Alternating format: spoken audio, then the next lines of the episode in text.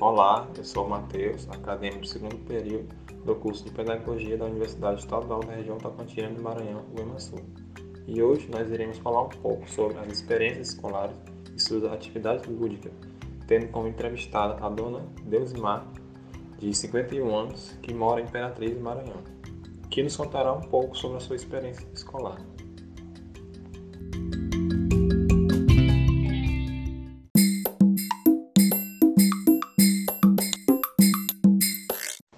Primeiramente, devemos ter em mente qual a função da escola. Para Hannah Arendt, a função da escola é ensinar as crianças como o mundo é e não instruí-las na arte de viver, para que dessa forma o indivíduo seja apresentado ao mundo e estimulado a mudá-lo.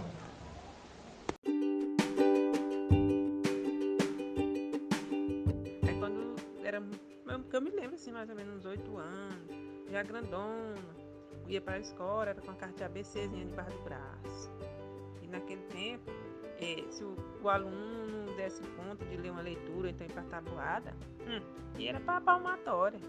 Ficava de joelho no pé da parede. E assim foi minha infância, assim, complicada. Porque quem tinha, quem tinha um troquinho a mais pagava outra pessoa, assim, para ensinar, assim, tipo assim, uma aula de reforço.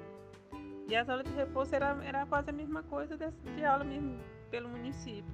Que o professor também era mal, Botava mesmo era para bater mesmo da palmatória. Quem não acertasse era bolo mesmo na mão. E a palmatória era daquelas que furava bem no meio.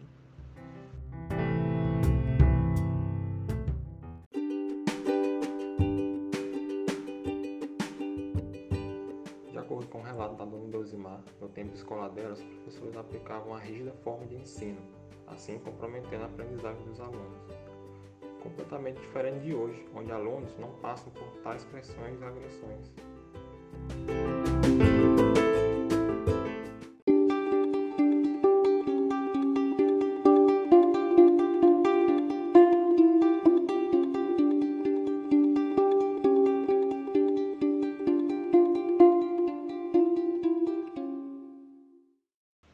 Aí com o tempo aí eu para cuidar de menino, ir para a escola. Não, na infância eu não tive. Eu não tive infância. Para brincar, hum, eu brincava no dia que eu ia para a roça, deixar comida, eu chegava dessa escolinha. Aí minha mãe fazia a comida, aí botava um, uma baciona de, de, de comida amarrada na cabeça, eu ia deixar lá na roça com um bocado de pinhão comer. Quando chegasse lá, aí eu brincava, uma brincadeira que eu pegava uma bonequinha de milho, quando era tempo de milho, pegava a bonequinha, aí cortava, ajeitava, Ainda era meu pai brigando, não era para tirar não, porque ali era, era o meio de alimento, né? Se eu ficar tirando as bonequinhas não ia dar certo. Aí eu também fui crescendo, só cuidando de, de, de irmão, de irmão. Aí minha madrinha que morava lá pertinho, aí foi mudou para outra cidade mais... Cidade não, outro povoado, só que mais tinha mais habitantes, né?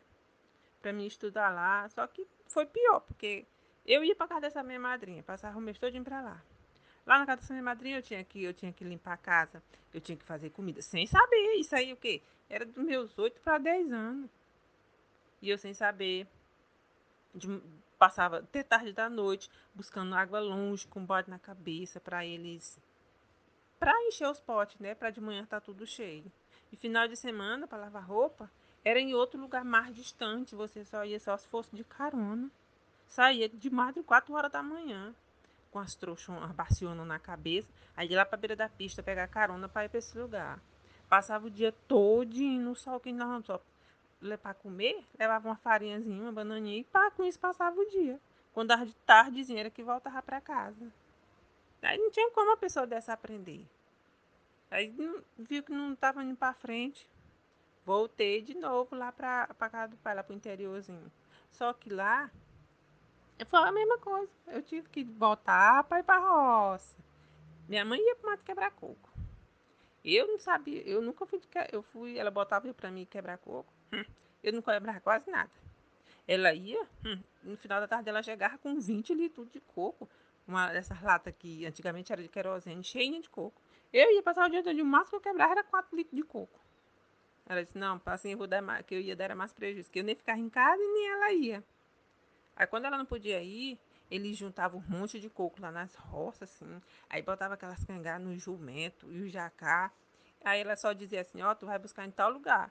Eu montava nesse jumento, velho, sozinha, dentro do mato. E eu ia buscar essas, esses cocos. Quando juntava, ia dar umas três, quatro viagens buscando esses cocos sozinha. Botava de um lado, botava para outro.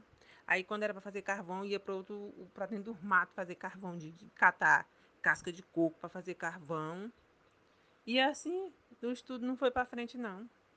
Eu acho que eu não cheguei à quarta série. Pegava, quando eu ia, pegava uma cartilha, botava debaixo do braço e ia para a escola. Hum, só que não aprendia não. Porque quando eu chegava em casa, eu tinha que só faltava, só fazia engolir um arrozinho branco se tivesse alguma coisa. Porque carne não tinha, só comia carne se criasse galinha ou porco para comer. Porque primeiro também não tinha dinheiro. E era 10 meninos. A mais velha era eu. Então eu que tinha que fazer praticamente tudo. Olhava os meninos. Ia por, por que lá no interior era açude, né? A, a, facilidade que tem agora não.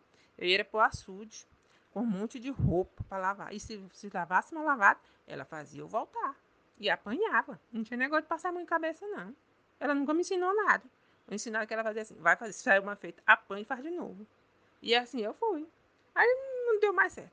Aí com 14, 15 anos, eu não aguentei mais não, porque o pai não deixava sair. Aí eu via as coleguinhas saindo. Eu não podia sair, era presa dentro de casa. Eu não podia sair. Porque para ele, ele era aquele tempo, que a, o menino, um homem, podia fazer o que quiser. Agora as mulheres não podiam, não.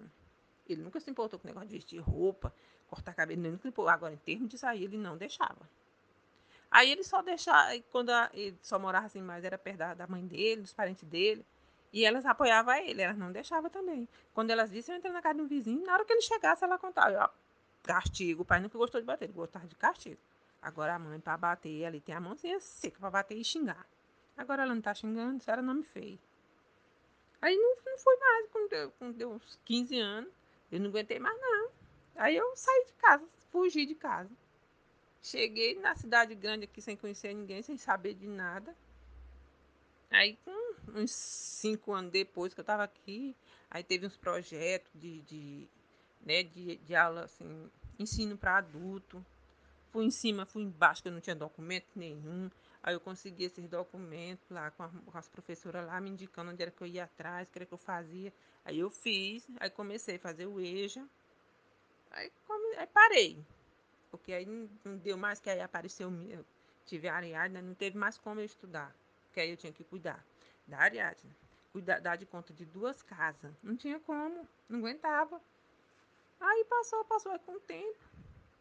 Depois que eu tive já o vocês já já grande, aí eu resolvi terminar. Eu digo, não, agora já que é tão grandinho, aí vocês, a, a menina que era mais velha ficava com eles à noite, que eu só ia à noite, porque durante o dia eu não podia ir. Aí à noite eu ia para a escola. Aí assim eu botei esforço, comecei é, é, numa escolinha ali perto do. Naquele que se chama Pio 12, né? Que ali, estudava ali de noite.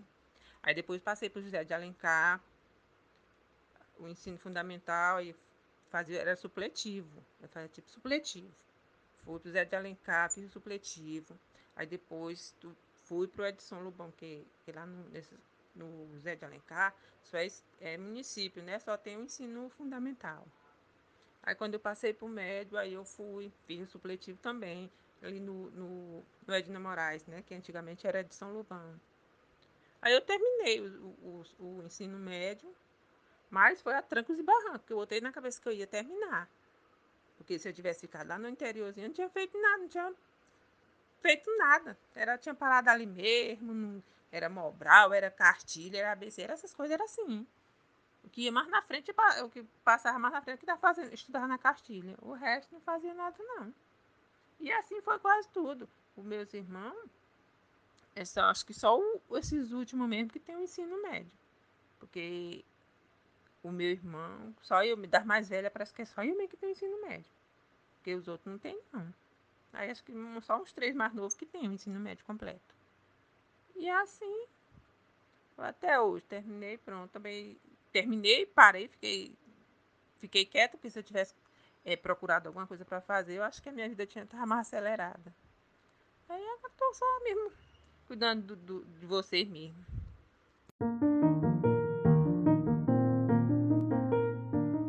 É uma perspectiva sociológica da infância, crianças devem exercer suas atividades lúdicas. O ato de brincar desperta na criança sua imaginação, criatividade e desenvolve sua capacidade intelectual.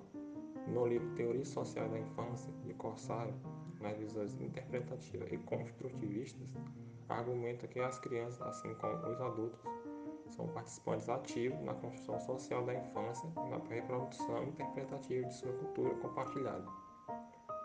No último relato da dona Deusmar, percebe-se que ela teve a sua infância praticamente privada, devido às péssimas condições financeiras e sociais que levaram ao trabalho infantil.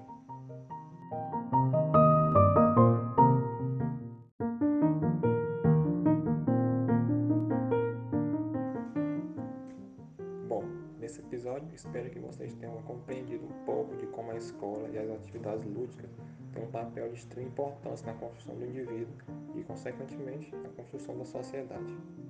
Até mais!